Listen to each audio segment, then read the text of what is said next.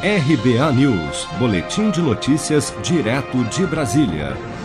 Segundo dados do Instituto Nacional de Meteorologia, a cidade de São Paulo bateu o recorde do segundo dia mais quente da história da capital, com termômetros marcando 37,4 graus nesta sexta-feira, ficando atrás apenas da marca de 37,8 graus em 17 de outubro de 2014 registrado como o dia mais quente da capital paulista desde 1943.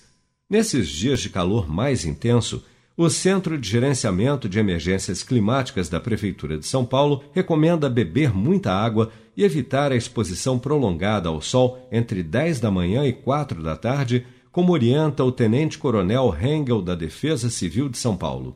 Espere a temperatura ficar mais amena para fazer sua prática desportiva, se porventura fizer, faça protegido, use, use protetor solar, procure se hidratar bem nesse período. O Rio de Janeiro também teve o dia mais quente do ano, com a máxima batendo quase 43 graus na estação Guaratiba, na zona oeste da cidade, que registrou ainda uma sensação térmica de escaldantes 48,3 graus às duas horas da tarde desta sexta-feira.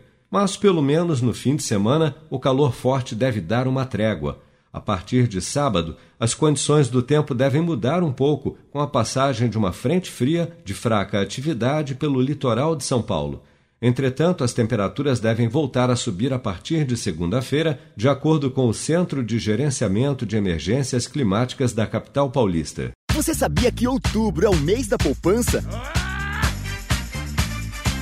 E o Cicred celebra esse mês especial com um sorteio de meio milhão de reais da promoção Poupar e Ganhar Sem Parar. A cada cem reais depositados, você recebe um número da sorte para concorrer. Procure sua agência e participe. Com produção de Bárbara Couto, de Brasília, Flávio Carpes.